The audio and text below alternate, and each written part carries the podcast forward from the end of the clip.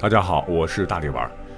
今天呢，我们不聊中国古代历史，来聊聊法国的历史好了。因为早上一起来就忽然被巴黎圣母院着火的新闻和报道微信圈刷屏了。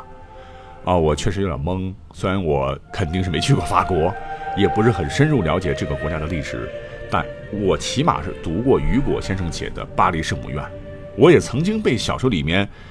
那个面貌丑陋、驼背但心地善良的敲钟人卡西莫多。为了救一位他深爱却被邪恶的副教主迫害的漂亮的吉普赛女郎，叫做埃斯梅拉达，而奋勇舍身的爱情故事所深深感动。尤其是全书结尾的那一段，约两年之后，人们在埋葬死刑犯的地穴发现了两具骷髅，一具是一个女子的，另一具骨骼歪斜，以奇特的姿势抱着女尸骨。人们想把她从她所搂抱的那具骨骼分开来时。他霎时化作了尘土啊！我觉得堪比我们的梁山伯和祝英台化蝶那般虐心。总之，也正是这部不朽的名著，更是让巴黎圣母院这座独特的建筑是飞升海外。那么，我们去找一找资料啊！巴黎圣母院位于法国巴黎市中心，建造于1163年到1250年间，其建筑属哥特式的建筑形式，是法国西岛地区的。哥特式教堂群里面非常具有代表性的一座。什么是哥特性建筑？特色就是包括了尖形拱门、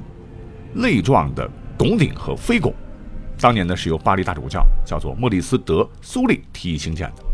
经由法国几代手工艺人的创造吧，什么石匠师、木匠师、铁匠师、雕刻师、玻璃雕切师们等等的前赴后继。整座教堂在一三四五年才全部建成，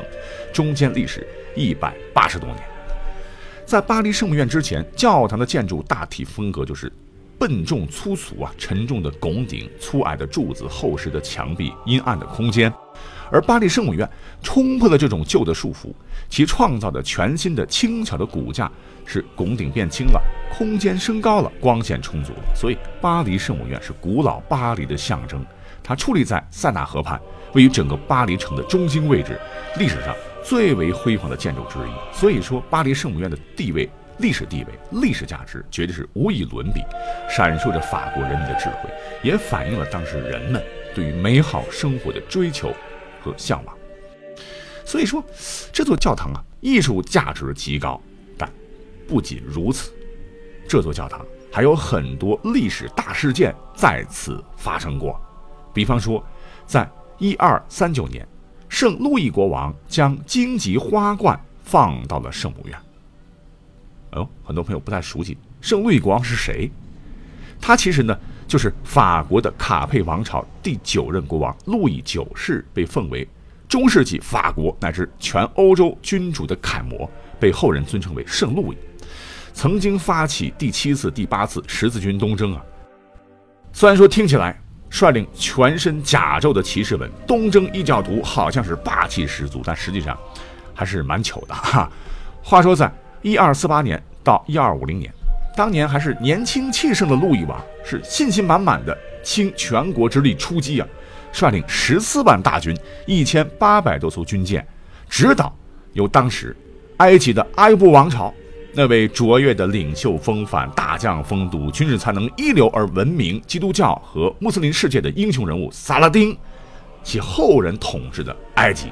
本来呢是势在必得的路易九世率领十字军一路是势如破竹，没想到忽然军中发生了瘟疫，导致战斗力严重下降，结果在进攻埃及的最重要的一战中。疲惫不堪的十字军竟然被由奴隶组成的埃及禁卫军，哎，这还不是重点，重点是被苏丹的一位爱妾，叫做珍珠小芝的一位传奇女子率领的禁卫军彻底击败。路易九世的玉帝叫阿图瓦伯爵捐躯了，圣路易本人也光荣的沦为了阶下囚，结果缴纳了八十万金币的罚金以后，才狼狈的回到了法国。但是呢，他不死心。憋着满腔屈辱，等到了一二六九年，已经不复少年的路易九世啊，决定要展开复仇之战，不顾国内大多数贵族反对，带领六千骑士和三万步兵进攻突尼斯。刚开始也是战绩不错啊，谁想到关键时刻，上帝没有眷顾他，他是忽然染上瘟疫，病死于北非沙漠。虽然说在我们现代人看起来以命相搏，东征失败那是个 loser，但是按照那个时代，整个欧洲都兴起了一种无畏值钱的骑士精神，所以当事人觉得他是英勇牺牲在战斗第一线的英雄啊。所以在他病死后的二十七年，他被罗马教廷追认为圣徒，由此赢得了圣路易的美名。尽管呢。他是东征失败了哈，国内呢也并没有在历史上给法国带来革命性的变化，但圣路易的统治给法国带来了一个稳定繁荣的时期，加强了法国王室的权威和地位，也算是一位了不起的历史人物吧。但是讲到这儿，我们的巴黎圣母院见证的历史还不仅如此，比方说在一四五五年，他就见证了平反圣女贞德的诉讼，圣女贞德。民族女英雄啊，为法国领兵征战，大获全胜，但是后来被出卖，遭火刑处死。多年以后呢，圣母院教会予以平反昭雪，举行了平反仪式，在院内呢树立了贞德的雕像，从此后人尊称为圣女贞德。啊，不知道这次火灾这个雕塑还在不在？那这个历史课本学过了啊，我们就不赘述。那么再往后，一五八九年，亨利四世在此举行了加冕礼。建立了有名的波旁王朝，这个国王很厉害啊！加冕后，他最常挂在嘴边的话就是 “I have a dream”，就是让每个法国农民的碗里都有一只鸡。在他的励精图治之下，法国日渐富强啊，老百姓的日子也是越来越富裕了。今晚吃鸡，大吉大利，不再是一种奢望。而且从那个时候开始，法国人把吃鸡的周末就当做节日来度过，直到今天，法国南部还保留这样的传统。那你想，这么爱民生的国王，能不受到人民的爱戴吗？还不止如此，在历史上，在他的统治之下，波旁王朝日渐强大，统治的区域包括法国、西班牙、卢森堡、纳瓦拉、那不勒斯、西西里以及意大利部分公国。几乎将小半个欧洲划入版图，堪称世界强国之一了。不过说起来，啊，人都不是完美的。这个亨利四世也很有个性啊。他因为汗腺比较发达，但是呢，他不喜欢换衣服。运动之后呢，以至于身边的人啊，闻到他身上的味道，说啊，像是一块腐败的肉。他本人呢，在历史上也是一个大吃货，胃口极大，只要是肉，每次进餐都是狼吞虎咽。更妖兽的是，他特别喜欢吃大蒜当佐料，一口肉啊，嘎嘣几个蒜，吃了也就吃了，但他还不爱漱口刷牙 啊，所以只要他张口谈话，旁边的人就呃。那么话说，在一六一零年的五月十四号，很关注民生、很有治国理政才能的亨利四世突然就挂了，死因呢，就是在巴黎被一名狂热的天主教徒刺杀。因为他大刀阔斧地搞宗教改革，得罪了一批人呢。时年四十七岁。那亨利四世的去世，让整个法国陷入了悲痛之中。无数法国民众自发哀悼这位从废墟中重建法国的国王，赞誉他是一名贤明王亨利，亨利大帝。他也是欧洲历史上极其稀有的能被称为大帝的国王。不过在之后，我们历史课本都学过的啊。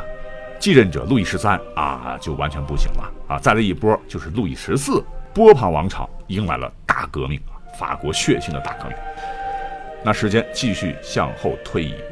重点来了，在一八零四年的十二月二号，教皇叫皮耶七世莅临巴黎圣母院，加冕了一位历史上的重要人物，他叫拿破仑，加冕他称帝，把共和国改为了帝国。在位期间呢。拿破仑被称作法国人的皇帝，也是历史上自查理三世之后第二位享有此名号的法国皇帝。对内，拿破仑多次镇压反动势力的叛乱，颁布了《拿破仑法典》，完善了法律体系，奠定了西方资本主义国家的社会秩序。对外呢，更厉害了，率军误破英、普、奥、俄等国组成的反法同盟，打赢了五十余场大型战役，沉重地打击了欧洲各国的封建制度。捍卫了法国大革命的成果。他在法国执政期间呢，多次对外扩张，发动了拿破仑战争，成为了意大利的国王、莱茵邦联的保护者、瑞士联邦的仲裁者、法兰西帝国的殖民领主，就包括了法国殖民地、荷兰殖民地、西班牙殖民地等，最最辉煌时期，欧洲除了英国之外，其余各国均向拿破仑俯首称臣呐，形成了庞大的拿破仑帝国体系。所以，拿破仑创造了一系列军事奇迹和短暂的辉煌成就。那么，有句老话叫做“胜者必衰”呢。那么，就在拿破仑达到人生巅峰的时候，他动了一个小念头，就想把欧洲大陆上还没有被他控制的俄国给干掉，这样才能进而征服英国。所以，才在1812年5月，拿破仑率领使用十二种语言、五十七万大军远征俄罗斯这样的壮举。拿破仑刚开始相继取得了斯摩棱斯克战役、瓦卢迪诺战役，还有维捷斯克战役的胜利，击垮了阻止他的俄军部队。但是让拿破仑万万没想到，深入敌国，后勤补给跟不上了，俄国太大了，外加老天爷也不帮他了，拖了太久，战事就进入到了俄罗斯的寒冬时分，减员严重啊，战斗力严重下降，谁能抵御零下几十度的这个低温呢？那俄军就迎来了重大喘息，几个星期的鏖战，本处以优势的法军不是战死就是冻死，最后回到法国的只有不到三万人。那之后，拿破仑就惨了。在一八一四年的三月三十一号，巴黎被攻占，同盟军要求法国无条件投降，同时拿破仑必须退位。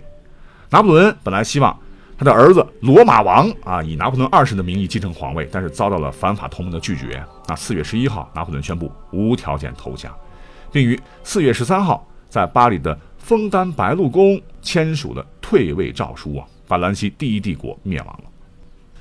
那拿破仑本人在退位之后呢，就流放到地中海上的一个小岛，叫做厄尔巴岛。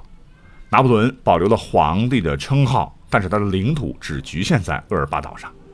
那面对一望无际的汪洋大海，孤岛上的拿破仑不禁是黯然神伤啊。回想啊往日的辉煌，他就留下了一句著名的名言，说：“在我看到厄尔巴岛之前，我曾所向无敌。”后来，短暂复辟，拿破仑在滑铁卢又失败了，就彻底被流放到更远的孤岛，在一八二一年五月五号暴亡。那关于他的死因众说纷纭了，有研究者发现，拿破仑的身体中的砷的含量超出了一千倍。有人就怀疑他是被砒霜毒死的，那伟大的拿破仑时代终结了。那我讲这些法国历史是为什么呢？就是法国的巴黎圣母院，它不仅仅是历史的见证者，在法国人的心中，巴黎圣母院和埃菲尔铁塔一样是神圣的，对于世界来说也是历史悠久的瑰宝。但就是这么一座承载着历史记忆的人文建筑，却遭遇了大火，致使塔尖倒塌。左塔上半部被烧毁，世界著名的玫瑰花窗也被焚毁，八百多年历史的古建筑遭到严重的破坏，这样的损失真是难以估计。所以，我们应该理智的说，这绝对是全人类的不幸啊！为什么要理智的说呢？因为我看到一些个别人呢，对于这起火灾的留言充满了戾气，我还是觉得这应该跟国别无关，对吗？好，感谢收听本期特别节目，我们下期再会。